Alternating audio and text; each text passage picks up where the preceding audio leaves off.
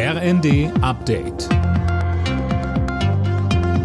Stündlich neu. Auf den Punkt informiert. Ich bin Fabian Hoffmann. Guten Morgen. Halb Deutschland hat heute mit Schnee und Glätte zu kämpfen. Der Deutsche Wetterdienst warnt vom Saarland über Rheinland-Pfalz und Hessen bis nach Nordbayern vor extremem Glatteis.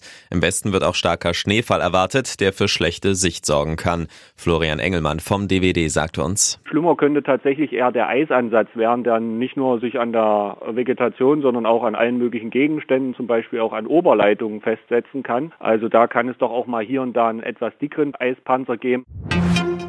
Die Demos gegen rechts nehmen immer mehr Fahrt auf. In mehreren Städten gab es gestern wieder Aktionen. In Köln etwa sind Zehntausende Menschen auf die Straße gegangen. Mehr von Tim Britztrup. Der Zulauf war unerwartet groß, heißt es von der Polizei. So groß, dass die Demostrecke geändert werden musste.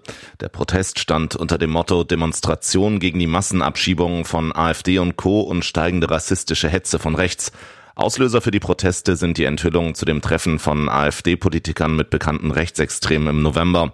Mit dem Thema wird sich morgen auch der Bundestag in einer aktuellen Stunde beschäftigen. In Berlin geht's heute ums Geld. Die Abgeordneten im Bundestag beschäftigen sich in erster Lesung mit dem Haushaltsfinanzierungsgesetz. Das beinhaltet auch die umstrittenen Einschnitte beim Agrardiesel für landwirtschaftliche Betriebe.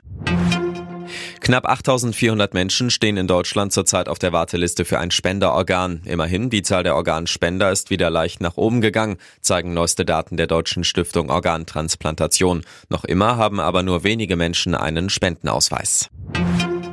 Knappe Niederlage, aber starker Auftritt. Die deutschen Handballer haben ihr letztes Gruppenspiel bei der Heim-EM verloren. Am Ende gab es gegen Frankreich ein 30 zu 33. In der Hauptrunde steht Deutschland nach zwei Siegen, aber dennoch.